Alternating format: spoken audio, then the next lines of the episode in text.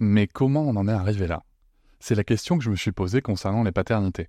Pour y répondre, je vous propose de découvrir la BD Papa Sapiens, qui raconte l'histoire des pères à travers les âges avec humour et les chouettes dessins de Sévanie.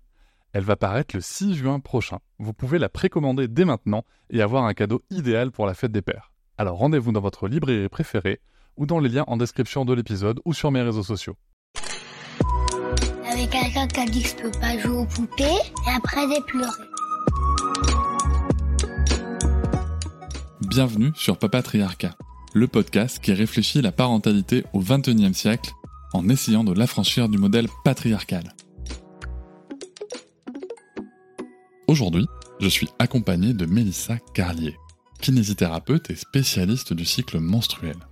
Elle est la réalisatrice du documentaire Révolution menstruelle, disponible sur la plateforme Suzanne et autrice des livres Le guide du flux libre instinctif et du petit cahier d'exercice de ma révolution intime.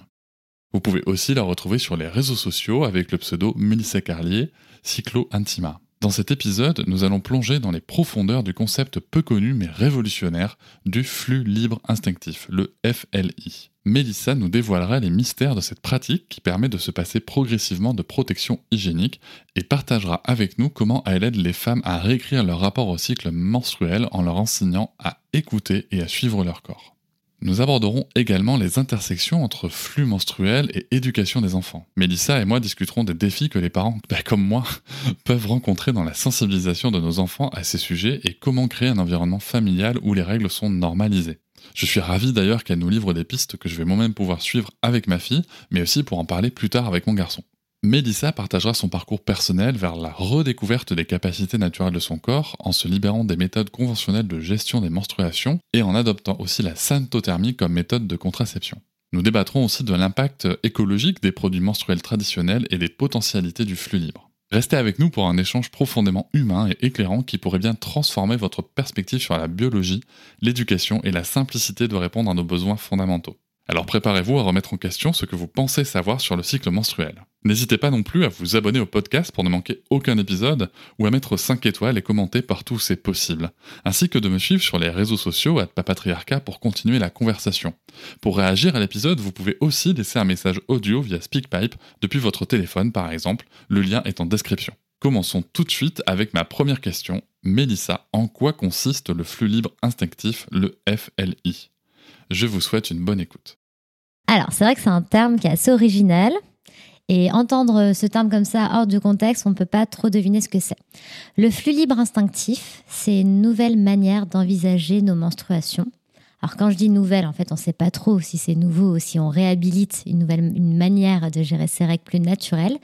Mais en fait, c'est une invitation pour les femmes de se reconnecter aux sensations qu'elles ont dans leur corps pour anticiper l'écoulement du sang et savoir à quel moment on doit aller aux toilettes pour libérer le sang. Donc, on va utiliser le terme fluer pour dire qu'on va libérer le sang aux toilettes. On va aussi assimiler ça à ce qu'on appelle de la continence menstruelle. Mhm. Donc, en fait, c'est apprendre à libérer le sang des règles directement aux toilettes pour progressivement se passer partiellement, voire totalement, mais partiellement de serviettes de tampons et de cups, généralement, on finit par s'en débarrasser parce qu'on ne les supporte plus. Mais euh, on finit par avoir en général une culotte menstruelle qui dure toute la journée et on libère 80-90% du flux aux toilettes. Voilà. Et donc, c'est une, c'est une capacité, euh, je le dis dès maintenant parce que c'est hyper important, qui ne s'appuie pas euh, sur la force du périnée. On n'apprend pas aux femmes à retenir le sang en serrant le périnée. C'est totalement impossible, ce serait inconfortable et du coup, il y aurait aucun intérêt, mais on apprend plutôt à se reconnecter à la physiologie de l'écoulement du sang pour savoir à quel moment on a une contraction. Donc euh, voilà, il y a tout le processus des règles qu'on apprend derrière ça. Et à savoir, bah, comme quand on a envie de faire pipi, il y a des symptômes dans le corps. Quels sont les symptômes que mon corps me donne qui m'indiquent en fait ce serait le moment d'aller aux toilettes? Donc on se reconnecte aux sensations de notre corps. Mais quand, j'ai envie de faire pipi, je peux me retenir. Alors, quand tu as envie d'aller de fluer, alors tu n'as pas la même capacité de rétention que pour l'urine, parce que la différence entre euh, la vessie et l'urètre et l'utérus et le vagin, c'est qu'il y a un sphincter au niveau de la vessie, qu'on n'a pas nous au niveau de l'utérus. Par contre, on a des symptômes qui nous permettent d'anticiper, c'est-à-dire que en fait la femme euh, elle n'a pas été éduquée, accompagnée à ressentir ce qui se passe dans son corps quand elle a ses règles. Mais le sang, il coule pas en continu comme un robinet ouvert. Ça, j'aime bien le dire parce que c'est très important. Et tant qu'on l'a pas dit, on n'en a pas conscience. Mais il coule par phase. Donc déjà, ça veut dire que tu passes pas ta journée aux toilettes. Tu dois choper les moments où ça coule. Mais entre deux coulées, il se passe rien. Ça, c'est une bonne nouvelle déjà. OK? Et aussi, au moment où ça coule, tu as d'abord le premier symptôme de la coulée, c'est la contraction de l'utérus. Et le, entre le moment où l'utérus se contracte et le sang est extériorisé à la vulve, en fait, est descendu tout en bas, il se passe entre une demi-heure, voire trois quarts d'heure.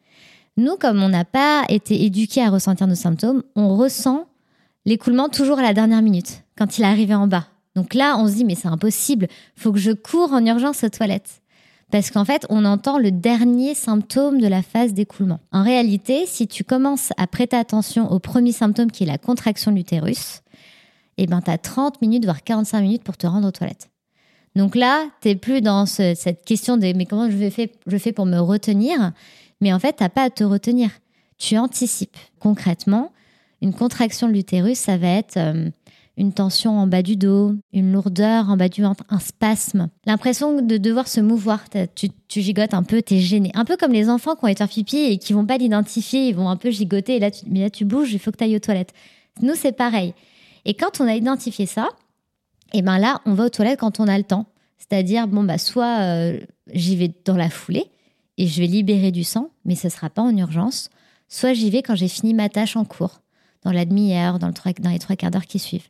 Donc, il n'y a pas d'urgence, en fait. On apprend à anticiper l'écoulement. Ça me fait beaucoup penser, et c'est vrai que tu l'évoques dans le documentaire, tu reçois d'ailleurs Rocky Hausen euh, qui en parle, ça me fait beaucoup penser à ce que nous on a pratiqué à la HNI, l'hygiène naturelle infantile. Mm. Tu as écrit un livre, hein, je l'ai rappelé en introduction, tu as écrit un livre, tu as réalisé un documentaire, tu travailles le sujet euh, au quotidien, mais comment, comment ça t'est venu en fait cette idée? Qu'est-ce qui t'a motivé euh, à travailler ce sujet et, en plus à produire sur le sujet? Ouais. Bah, en fait, je suis tombée dans la marmite. Euh, ce qui s'est passé, c'est que euh, bah déjà, c'est mon histoire personnelle. C'est-à-dire, euh, il y a plusieurs années, bon, moi, déjà, je suis kiné, mon conjoint est médecin, je suis baignée dans le médical, j'ai plein de médecins, de copines gynéco, j'ai tout ça autour de moi. Donc, venant d'un cursus classique, médical, j'avais beaucoup d'a priori sur toutes les méthodes naturelles liées au cycle menstruel. Donc je me rappelle que la première fois qu'on m'a parlé des femmes qui osaient gérer leur cycle sans la pilule, mais j'ai rigolé. J'avais plein de préjugés. À part que ma, vie personnelle m'a rattrapée. Et en fait, un jour, j'ai voulu arrêter la pilule. Parce que, en fait, euh, je mangeais euh, du poulet bio, tout était bio, mais tous les jours, je prenais mon cacheton de perturbateur endocrinien sans problème. Ça m'a posé question, et quand j'ai arrêté la pilule, ça posé la question, mais comment je vais gérer mon cycle, en fait? Et là, j'ai découvert la symptothermie. Donc, ça a commencé comme ça. Donc j'ai l'appel d'arrêter en fait de prendre la pilule. Et là se pose la question bah c'est bien beau hein, j'étais avec mon conjoint à l'époque. Je dis bah voilà j'arrête la pilule. Ok et qu'est-ce qu'on fait maintenant? Parce que bah on n'a pas envie d'avoir un enfant euh, la question de la contraception s'est posée. Et donc euh, j'ai découvert euh, une méthode d'observation du cycle qui s'appelle la symptothermie. J'étais très méfiante mais étant très fanatique euh, du corps, j'ai commencé à éplucher en long, en large, en travers le fonctionnement du cycle menstruel et je cherchais la faille la faille de cette méthode. Et j'ai pas trouvé de faille. j'ai tout lu dans toutes les langues, je cherchais. Et je me suis dit, bon, bah, j'essaye. Ça a fonctionné. Mais en fait, ce qui s'est passé à ce moment-là, c'est que j'ai découvert la magie du cycle menstruel. Et à quel point bah, il m'avait manqué parce que j'ai passé euh, mes plus jeunes années de mes 16 ans à mes 24 ans à prendre la pilule. Donc j'étais castrée chimiquement, j'avais plus de libido, euh, je savais même pas ce que c'était d'être cyclique. Et quand j'ai redécouvert en fait qui j'étais avec un cycle menstruel, l'impact de l'ovulation, euh, l'impact de ce rythme hormonal, je me suis redécouverte et ça a donné un nouvel élan à ma vie. Dans la foulée, j'ai découvert, alors par le plus grand des hasards, le flux libre instinctif. Et ce qui s'est passé, c'est que tout simplement, j'ai voulu tester les serviettes lavables parce que c'était à la mode et que moi j'adore tester plein de trucs. Euh, donc un jour j'achète deux trois serviettes lavables et flemme que je suis. Quand je sentais que le sang coulait, comme c'était à moi de nettoyer mes serviettes, bah, j'allais aux toilettes. Donc parfois en urgence. Mais ce qui s'est passé d'assez surprenant, c'est que cycle après cycle, eh ben, mes serviettes étaient plus tachées. Et j'anticipais de plus en plus. Mais c'était pas devenu clair et net dans ma tête. Ça s'était fait tout seul en fait. Et un jour, je, tombe sur un témoignage euh, vraiment par hasard euh, sur euh, Facebook d'une nana qui parle du flux libre instinctif et elle décrit ce que je fais. Et là, je découvre deux choses. Ce que je fais, ça a un nom. Je fais un truc même, déjà. C'est pas mal. Ça a un nom. Et je suis pas la seule à le faire. Et là, ça a été la révélation. Je me suis dit, ah, mais on s'est bien foutu de notre gueule, en fait. Ça a été ça, ma révélation. Notre corps est bien fait. Même notre cycle menstruel et nos règles sont bien faites. On a créé, on a créé chez la femme une énorme dépendance extérieure de tout, en fait, pour gérer nos règles, gérer nos cycles. Être une femme dans notre société, c'est être, malade. Tu as tes premières règles, tu prends la pilule, tu veux avoir un bébé, tu n'y arrives plus, vu que tu as pris la pilule pendant des années, on te fout des hormones. Tu as tes règles, faut foutre un tampon. En fait, être une femme, c'est devoir toujours euh, euh, être euh, dépendante de, des magasins, de la médecine, etc. Et quand j'ai découvert qu'en fait, mon corps, il avait cette capacité naturelle de maîtriser le flux menstruel, bah là, je me suis dit, je suis sûre c'était une, conviction intérieure que c'est universel. Et donc, depuis ce jour-là, je me suis posé deux questions.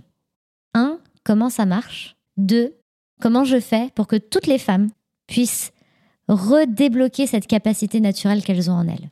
Et donc, depuis des années, je suis animée par ces deux questions. Et donc, le comment ça marche, ça a été le démarrage, parce qu'il a fallu déconstruire plein de préjugés, euh, ésotérique, mystique. Comme je dis, le fluide instinctif, c'est pas mystique, c'est physiologique.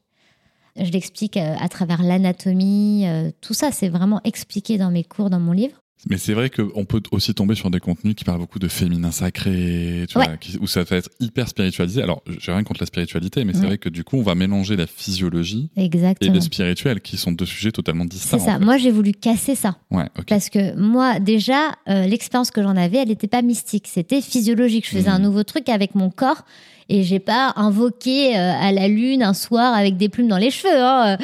ça s'est fait parce que bah, mon corps a changé de comportement comme je, l'exprime avec euh, Rokia, c'est psychomoteur. C'est mon corps qui a appris un nouveau comportement, qui a des nouvelles habitudes face à au même stimuli. Il a, il a créé un nouveau comportement. C'est un schéma intérieur neuronal qui s'est créé. Et ça, j'avais besoin de déconstruire cette image du féminin sacré. Cela dit, c'est vrai que ça va beaucoup intéresser toutes les femmes qui s'intéressent déjà à cette, ces notions de féminin sacré parce que ça va amener naturellement à la reconnexion à son corps, à une reprise de pouvoir intérieur. Donc, finalement, c'est pour ça que les, adeptes de ce sujet-là, c'est souvent des femmes dans la spiritualité. Mais aujourd'hui, j'ai beaucoup de femmes qui sont dans le milieu médical, des sages-femmes, qui sont aussi dans l'écologie, parce qu'il y a cette question écologique derrière, de, on consomme plus de produits euh, qui sont euh, toxiques pour notre corps, parce que les tampons et les serviettes, euh, aujourd'hui, il y a une étude qui a été faite en octobre 2023, c'est hyper récent, qui prouve que dans des tampons même bio, on retrouve encore des produits chimiques extrêmement graves, hmm. et on fait le lien même entre l'endométriose et le port de tampons, c'est extrêmement grave, quoi. Hmm. Donc, il y a déjà cette question de ces problématiques, la manière dont on gère nos règles c'est pas normal la manière dont on gère nos règles, que ce soit une cause de, désastre écologique parce que les tampons et les serviettes sont pas biodégradables, que ce soit une cause de troubles physiques parce qu'il y a des produits chimiques, que ce soit un risque de syndrome de choc toxique. Donc on peut pas fermer les yeux et se dire non mais il n'y a pas de problème, qu'est-ce qu'elle vient nous raconter celle-là? La manière dont on gère nos règles est déjà, est déjà pour les femmes problématique. On n'a pas trouvé la solution. Donc après, tu vois, si on me dit non mais moi, mais ça, ce que tu dis, ça m'intéresse pas parce que J'adore déjà la manière dont je gère mes règles. Il y a une priorité, moi, dans ce que j'enseigne, c'est le confort menstruel. Le but, c'est pas de se rajouter de la charge mentale. Le but, c'est est-ce que vous êtes en confort? Comment vous vivez vos règles? Est-ce que vous êtes en harmonie avec cette période de votre, de votre cycle?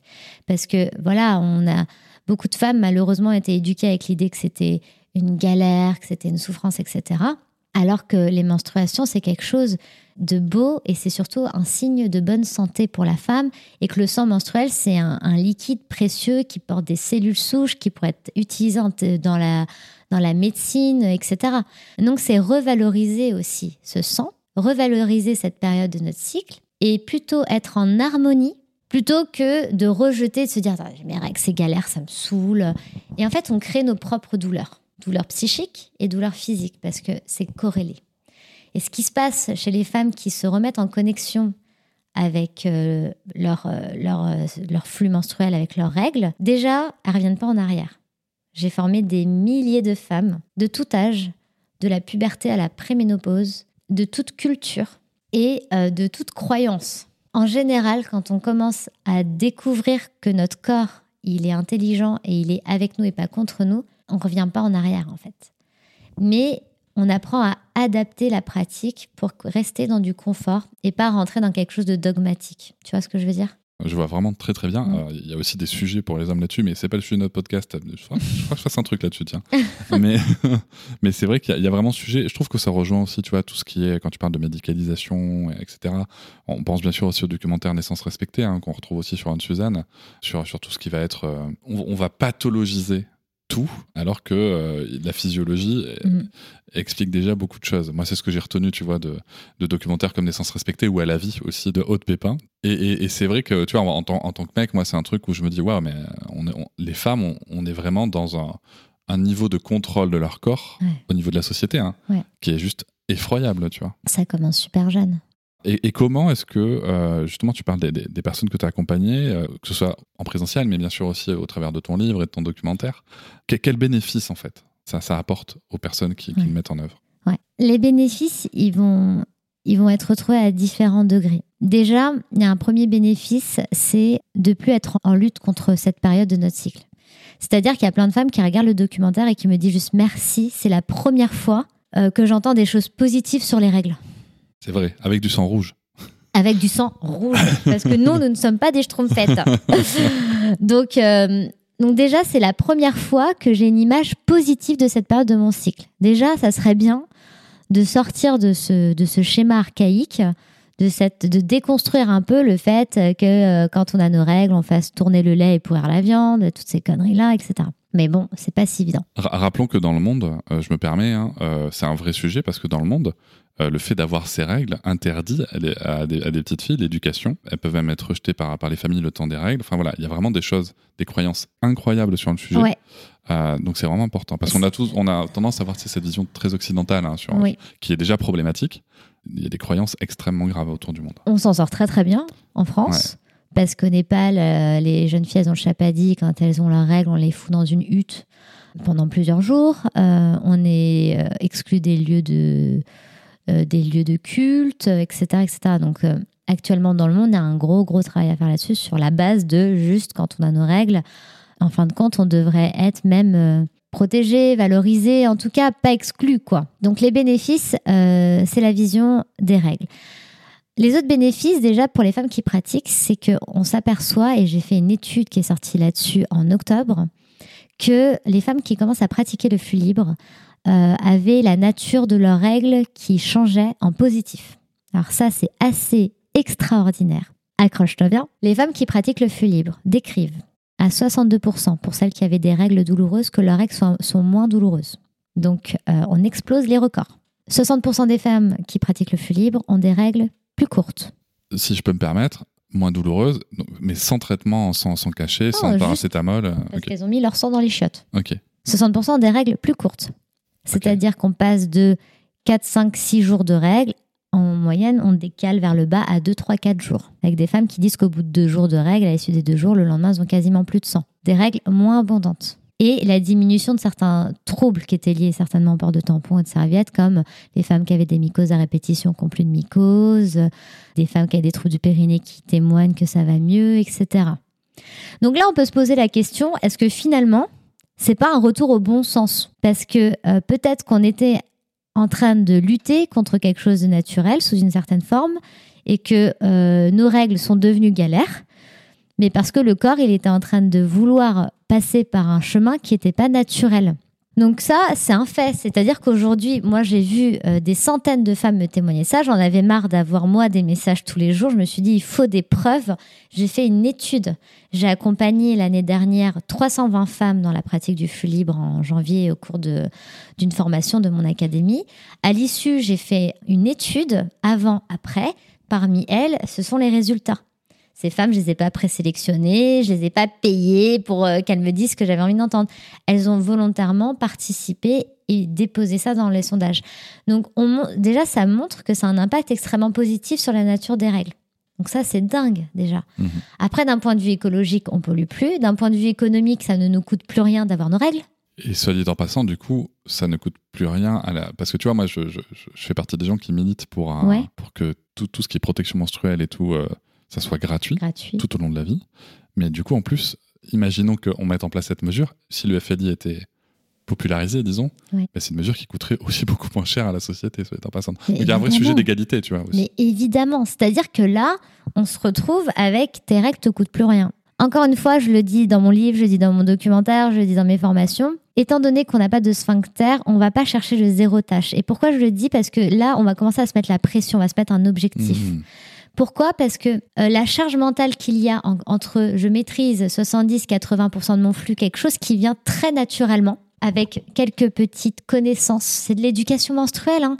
En fait, pour apprendre comment gérer ces règles, il faut savoir comment coule le sang. Euh, le flux libre instinctif, c'est savoir comment coule le sang des règles. Et en fait, ça consiste à faire l'éducation menstruelle sur l'écoulement et les phases de contraction de l'utérus.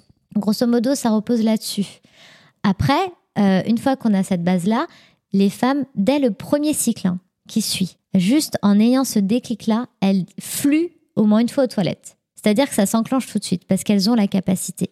Après, très naturellement, elles évoluent. Et j'ai oublié de te dire un truc dans les résultats. Les 64% des femmes qui pratiquent les flux libres, et là, les résultats que je t'ai donnés, c'était au bout de 9 mois. Donc, on sait que ça évolue encore plus avec le temps.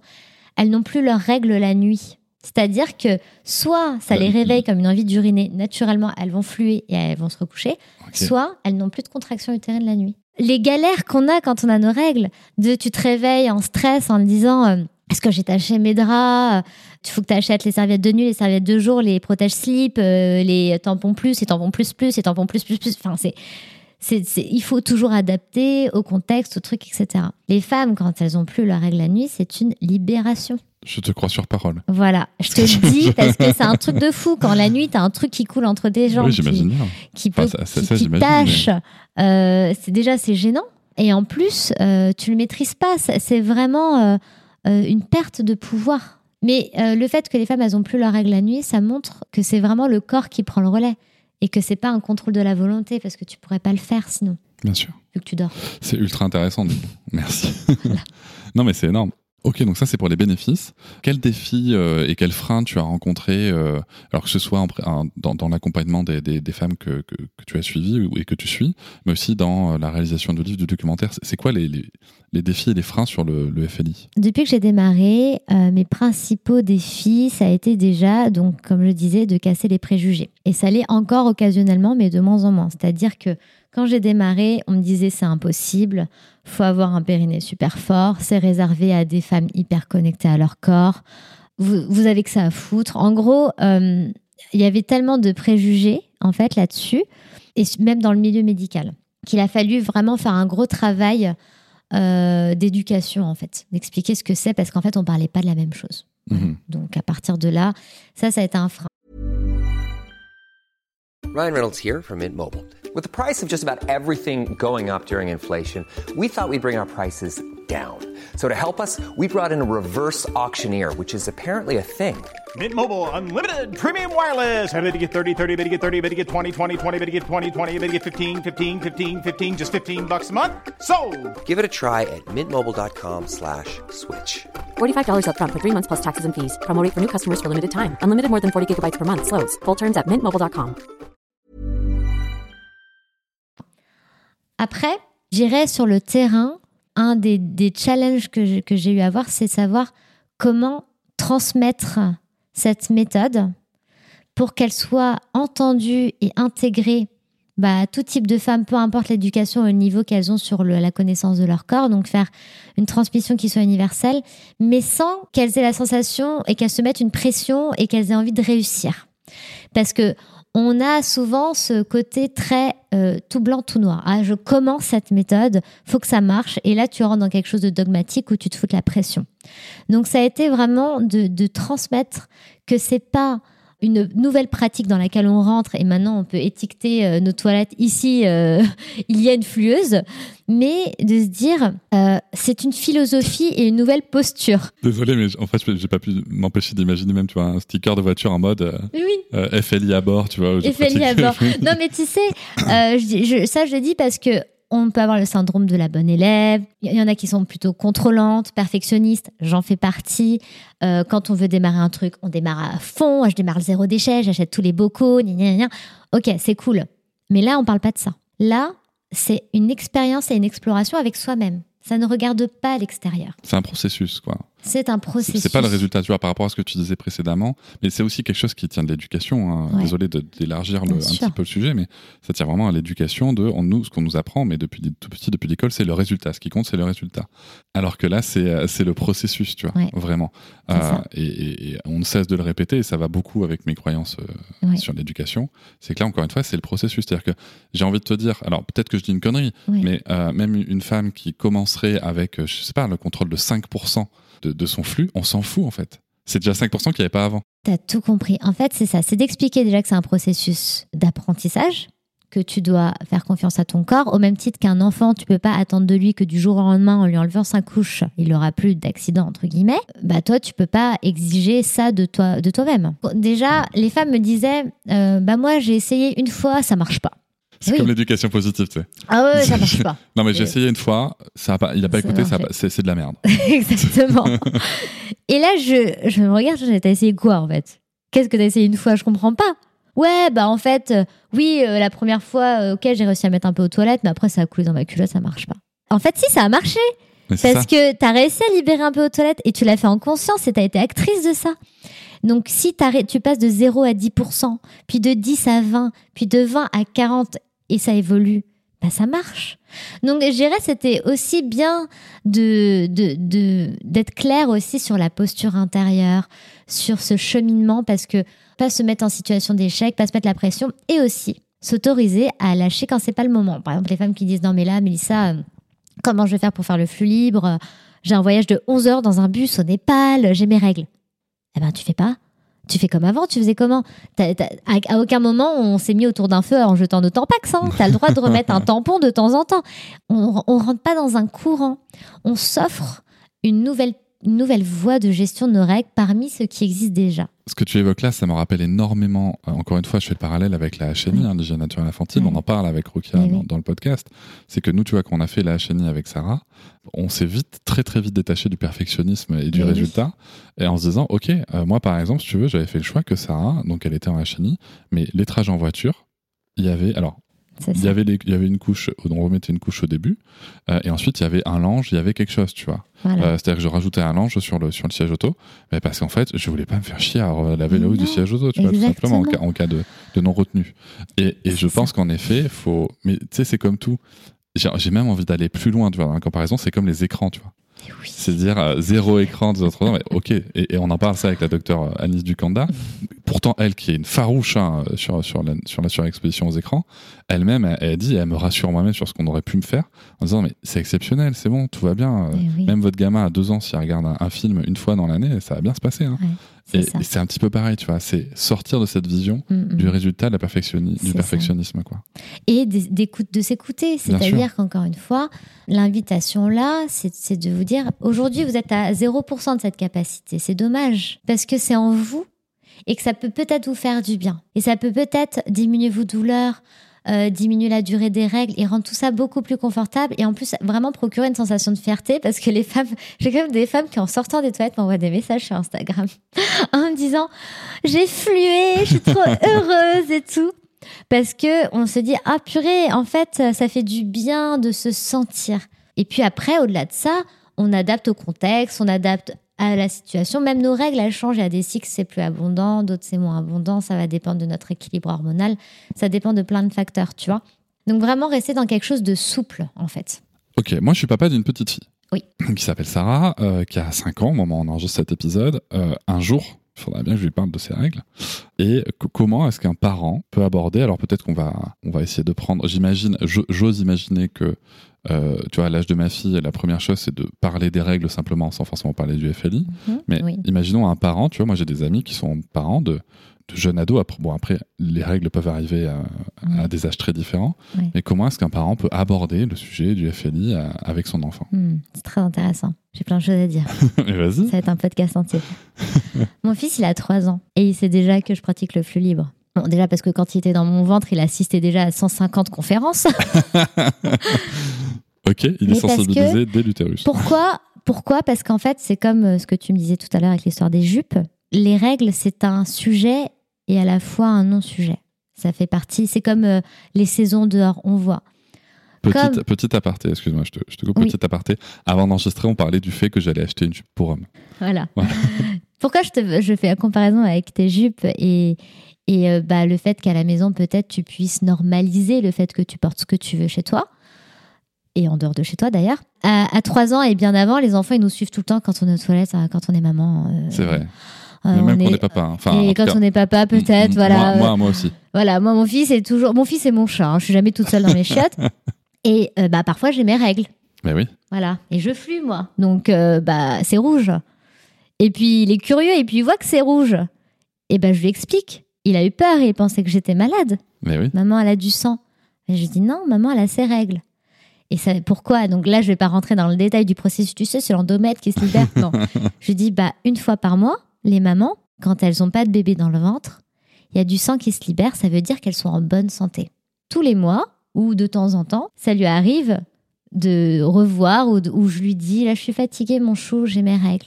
Ah, ça va, mais du coup, t'as pas de bébé dans le ventre. L'éducation menstruelle, elle commence là. Il a Hmm. trois ans, c'est un petit garçon. La question se pose même pas. Il sait que comme les saisons à l'extérieur, maman, elle a ses saisons intérieures. J'ai aussi un petit livre euh, sur le cycle menstruel qu'il adore, illustré et qu'il veut toujours lire. Il a bien compris que c'était les, les filles, pas les petits garçons, qu'on n'avait pas exactement le même corps et je lui explique ça très clairement. Et comme il voit que ça se libère aux toilettes, je pense que j'ai même pas besoin de parler de libre instinctif en fait. Euh, Oui, c'est-à-dire que lui, sa norme, c'est une, femme qui a ses règles, elle libère son flux aux toilettes. Bah oui, parce que c'est ce qui se passe à la maison. Donc voilà, et puis c'est pas tabou, et puis et je vais pas non plus lui montrer euh, ni l'un ni l'autre, mais les, les moments où c'était là, c'est je lui ai expliqué. Et puis parfois, alors la dernière fois, il avait un petit peu de sang quand il est allé à la selle, et il m'a dit Maman, j'ai mes règles. et je lui ai dit Maintenant, mon chou, euh, toi, c'est différent, etc. Donc euh, voilà, bah, il a appris euh, que les femmes, les- elles avaient euh, leurs règles, et puis quand elle voit les copines, mes copines de maman qui sont enceintes, t'as pas tes règles, il sait que ça existe. Et c'est même pas une question, en fait, c'est c'est comme ça. Voilà. Après, comment on fait pour introduire le sujet? Parce que bah, parler des règles et du cycle menstruel ou de sexualité avec un enfant, ça challenge les parents. C'est ça le challenge. C'est à quel point pour moi c'est facile ou difficile d'en parler? Elle est là la question. Parce que l'enfant, il est prêt à en entendre parler à n'importe quel âge. Mais nous, c'est comment on fait pour en parler? Parfois, on n'a pas les ressources. Comment dire? Faut pas culpabiliser si on si on n'a pas réussi ou si, ou si c'est trop difficile, si on n'a pas les mots, ou si nous-mêmes on ne sait pas. Parce que l'éducation menstruelle que moi j'apprends aux femmes, il y a des femmes qui à 50 ans ne savaient même pas comment ça fonctionnait. Parce que l'éducation menstruelle, on l'a pas eu. Comment on veut enseigner à nos enfants quelque chose qu'on ne comprend pas, Mhm. en fait? Donc là, euh, déjà, moi je dirais le processus, euh, déjà en tant que parent, euh, c'est soit de se renseigner soi-même pour avoir une mini-culture, soit en regardant le documentaire, en lisant ou juste en s'informant avec des petites bases. Et si on s'en sent pas capable, et on a le droit de pas se sentir capable de parler de ça, parce qu'on a nous-mêmes notre processus de développement et nos tabous à libérer, et on fait ce qu'on peut, eh ben il y a des ateliers qui sont faits pour les enfants par des sexologues, par des, des gens spécialisés, très fun, très pédagogiques, où les enfants peuvent apprendre le cycle menstruel. Donc déjà, la première étape, avant de parler du flux libre, c'est de parler du cycle menstruel Mhm. et des règles. Et en fait, on va pas utiliser tout de suite le terme flux libre instinctif. Comme j'ai dit tout à l'heure, le flux libre instinctif, c'est l'éducation menstruelle. On va juste expliquer à notre enfant ou à notre ado comment coule le sang des règles. Notre ado, elle a ses premières règles. Et ben on lui dit, bah, tu vois, tu as tes règles. Euh, bah, peut-être que tu as senti que ça, faisait, ça te faisait un petit spasme dans le ventre. Qu'est-ce que tu ressens quand tu as tes règles? Ah, je sens ça, je sens ci. Ok. Ben, tu sais que si tu sens ça, ça veut dire que tu as du sang qui va couler. Donc, soit tu laisses couler dans une serviette, tu as le droit ou dans un tampon, soit tu as des toilettes et tu peux aller libérer le sang aux toilettes. C'est tout, c'est logique. Bah, dit comme ça, oui. Voilà. Après, t'appelles ça flux libre instinctif si tu veux. Mais, et puis elle va te dire, parce que aujourd'hui, il faut quand même être euh, lucide. L'accès aux toilettes est pas forcément évident pour une adolescente qui est au collège ou au lycée. Mhm. C'est un autre sujet et un autre problème. Donc, on va pas imposer parce que nous, en tant que maman, on est dans un nouveau délire de flux libre instinctif. Moi, j'ai beaucoup de gens qui disent ma fille, ma- mon ado, elle veut pas en entendre parler. Je lui dis, bah, si elle veut pas en entendre parler, tu lui fous la paix parce que euh, elle a 16 ans, toi, tu as découvert ça à 35 ans. Peut-être que ça viendra ou pas. C'est son chemin, c'est chacun son chemin. Mais elle sait que ça existe. Et euh, quand on est à l'école, euh, on est bloqué sur une chaise pendant deux ou trois heures. Les toilettes du collège ou du lycée, elles sont crado. Enfin, franchement, euh, Oui, et puis même par rapport à ce que tu dis, tu as une heure de maths au début de ton cours de maths. t'as- tu sens cette contraction, contraction, voilà. et, et, et- on t'autorise on t'autorise pas à On sortir t'autorise pour aller pas. aux toilettes. Comment tu fais? Le but, c'est de se sentir en sécurité, en Bah oui, confort. Pas de mettre notre, notre ado euh, dans une situation encore plus gênante, tu vois. Donc, euh, je, je peux pas empêcher de me dire, alors je, suis peut-être hors sujet hein, par rapport à notre discours, mais je peux pas empêcher de me dire qu'encore une fois, si tu veux, on pense les règles, euh, tu vois, par rapport à cette histoire de collège et de pas sortir par la toilette, on pense les règles, alors les règles de vie, pas les règles menstruelles, mais on pense les règles uniquement pour que les corps s'adaptent à la société et on n'adapte pas la société au corps, tu vois. Euh, Bah, bien sûr. C'est parce que même le fait, tu vois, de de pas pouvoir aller aux toilettes, principalement un prof, il a pensé faire pipi, tu vois. Et puis Bah faire pipi, on peut potentiellement se retenir. C'est Euh, juste dingue. ça, ça, ça vaut pour plein de sujets, mais on nous apprend pas à écouter nos besoins. Bien sûr, oui. Tout à fait. Même on, on nous autorise pas. C'est mal vu. Hmm. Elle s'écoute trop celle-là. Euh, Ressaisis-toi. euh, comment ça, tu te sens pas bien Ça va, il s'est rien passé. Gna gna gna. C'est mal vu chez les femmes, souvent. Si je me permets. Chez, les mecs, chez les mecs, on va plutôt dire qu'on ose s'affirmer, que. Ouais, mais chez a- les hommes, ça va être sur d'autres aspects, parce qu'émotionnellement, un Ah homme, oui, oui, oui, tu vois. sûr. En fait, le, le besoin, il, il, il est- il- il a plusieurs dimensions. Oui, tout à fait. Et aujourd'hui, euh, il faut euh, que nous, euh, on se réautorise à écouter nos besoins. Donc, on le retrouve chez des adultes qui me disent Ouais, mais moi, au travail, je peux pas aller aux toilettes. Ah bon? C'est-à-dire? C'est ouf. Je veux dire, tu peux pas aller aux toilettes. Genre, besoin de base numéro un. C'est pas normal. C'est pas normal. Donc, ça, déjà, moi, ça me choque. Si le problème du flux libre, c'est qu'on peut pas aller aux toilettes, le problème, c'est pas le flux libre. hein. Faut, faut remettre les choses à J'ai leur une place. anecdote là-dessus, tu sais. C'est que moi, quand je suis arrivé à la, à la Fnac de Poitiers, je, je me, je, je suis d'abord, euh, j'ai commencé par m'occuper du service client. Et en fait, euh, en, en faisant le point avec les hôtesses, euh, les hôtesses de caisse, etc., je me rends compte que, bon, elles sont euh, totalement euh, soumises euh, à, d'autres groupes dans, dans le magasin, notamment des groupes très masculins comme les produits techniques et tout. Enfin, ce sont leurs boniches, quoi. Donc ça, déjà, ça me dérange énormément. Et en plus, tu veux, à, ce moment-là, il n'y avait pas de. Moi, j'ai mis en place la file unique et il n'y avait pas de file unique. Et du coup, en fait, elles ne s'autorisaient jamais à aller aux toilettes parce qu'en fait, comme elles avaient une file d'attente sur leur caisse, si elles avaient besoin d'aller faire pipi là, en fait, il y avait des clients qui, qui étaient sûrs de pas être encaissés. Et du coup, ça, c'était un vrai argument, tu vois, de, tu sais, qu'on parle d'accompagner le changement. Quand je leur ai dit, avec, avec une file unique, c'est comme elles sont toujours deux, ben en fait, vous avez toujours quelqu'un Ouais. qui va pouvoir vous permettre d'aller aux toilettes. Il y a toujours quelqu'un, vous allez toujours pouvoir écouter vos besoins. Et ça, elles m'ont dit un an après, tu vois, qu'on a fait le. Après la mise en place et tout, elles m'ont dit, mais en fait, ça a l'air de rien. Parce que tu vois, c'est pas une augmentation, c'est pas. Ouais. C'est pas, tu sais, on souvent on pense, quand on parle conditions de travail, on pense Ouais. rémunération, tu vois. Et elles m'ont dit, mais en fait, ça a changé notre vie, quoi. Non, mais c'est dramatique. c'est dramatique et, tu te retrouves avec des, des jeunes femmes de 29 ou 30 ans. Euh, moi, j'avais une amie, euh, enfin, j'ai une amie qui, a- qui était infirmière, euh, qui, qui pouvait même pas faire pipi une fois dans la matinée. Donc, elle, super, elle a appris à se retenir 5 ou 6 heures. Ouais. Mais elle ne buvait plus d'eau. Ben oui. Voilà, tu bois plus d'eau et tu dérègles ta vessie. Alors super, t'as 25 ans, 26 ans, 27 ans, bah t'as des incontinences urinaires.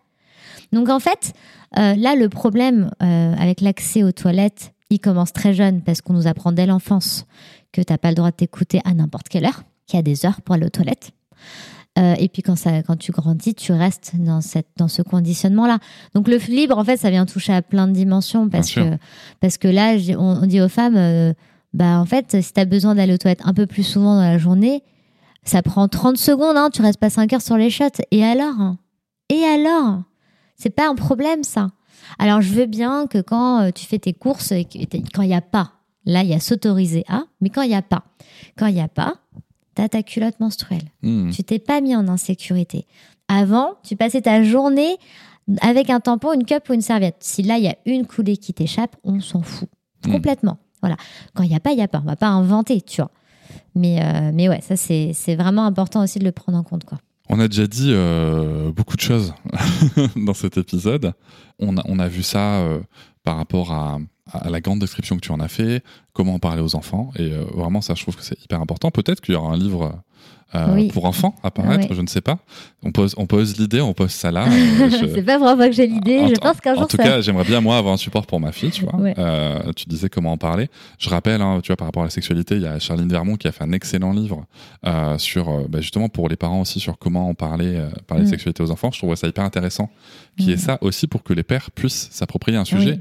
Qu'on ne maîtrise pas du tout, tu vois. Alors, euh, je te- je t'interromps, mais c'est marrant parce que donc j'ai fait une formation qui est totalement gratuite en ligne sur le fibre instinctif. J'ai beaucoup de papas. On mettra le lien en description. Oui, avec plaisir. J'ai beaucoup de papas qui prennent cette formation pour comprendre, ouais. pour savoir comment parler et pour regarder avec leur fille. Moi, je trouve ça génial. Même la- le documentaire, je, je donne beaucoup mon documentaire à des papas. Parce qu'en fait, il y a une énorme demande des pères qui ne savent. Qui, comme ils n'ont pas expérimenté ça, ils savent, ils peuvent, ils peuvent mettre aucun mot. Et en plus, comme c'était tabou, euh, et ben, on leur a jamais rien expliqué. Euh, Mêle-toi de tes oignons, c'est un truc de fille. Alors là, ils se retrouvent comme des, voilà, comme ça, en plein milieu, en se disant mais comment je vais faire? Qu'est-ce que je peux lui dire? Donc, euh, il y a déjà des ressources. Pas obligé de se coltiner un livre de 250 pages. Euh, Il y a déjà la petite formation, ça donne des pistes. Ça permet d'en parler et de transmettre une image plus positive pour que notre fille euh, apprécie cette période de, son cycle. Et si elle est problématique, si elle a des règles douloureuses, je en profite pour faire un petit aparté, c'est pas normal d'avoir mal pendant ça, etc. Et il y a des solutions.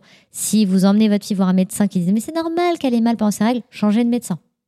C'est bien de l'avoir dit, merci. Voilà, ça je la place parce qu'on normalise les douleurs de règles. Euh, non, il y, a des- il y a des causes aux douleurs de règles. Déjà, la cause numéro une qu'il faut explorer, c'est l'endométriose. On en parle Mhm. beaucoup. Mais il y en a d'autres. Ça peut être euh, inflammatoire à cause de l'alimentation, euh, des fibromes ou je ne sais quoi. Donc, il faut, faut, faut écarter les, les pistes pathologiques. Et euh, si c'est pas pathologique, le flux libre, euh, bah déjà, vient vraiment soulager les douleurs. Donc euh, voilà. Et puis bah peut-être un jour un livre. Je fais un petit clin d'œil à Laura, mon éditrice. Euh, ok, euh, merci d'avoir d'avoir déjà dit tout ça. Si on devait résumer là, tu vois, pour conclure, un message que je voudrais passer à l'auditoire, hein, qui, qui est aussi composé de beaucoup de parents, de beaucoup de mères aussi. Qu'est-ce que tu aimerais, voilà, le, mot de la fin, le mot pour pour oser parler, le message principal que tu souhaites transmettre sur le FLI ou plutôt sur euh, la connaissance du cycle menstruel. Mm. Si ce sujet vient vous, euh, vous interpelle, euh, posez-vous la question pourquoi. Osez dépasser vos croyances et ayez confiance en votre corps. Parce que nos corps sont bien faits et il n'y a pas de raison qu'on subisse d'avoir nos règles, surtout qu'on a nos règles 450 fois, voire 500 fois dans une vie. Donc c'est pas un petit sujet. 6 ans, plus de 6 ans de règles dans une vie, c'est long autant bien vivre cette période et que cette période soit une opportunité d'évolution et d'amour de soi. C'est possible et c'est pas mystique, c'est accessible à toutes. Donc, bah, allez voir si vous êtes curieuse et puis euh, expérimentez, il n'y a rien à perdre. Et je vais même oser rajouter que si vous avez des enfants, notamment si vous avez des filles, c'est peut-être l'occasion de leur transmettre par l'exemple Oui. la connexion à son corps, le respect de son corps. Voilà. Ne serait-ce que d'essayer peut-être, Ouais, de voir qu'on a cette ouverture-là. Ouais, c'est ça. Merci Voilà. beaucoup Mélissa. Merci à toi. Je vous remercie de m'avoir écouté. Je vous invite à vous abonner au podcast sur votre plateforme préférée et à me retrouver sur Instagram, TikTok, Facebook et sur le blog papatriarca.fr. À bientôt.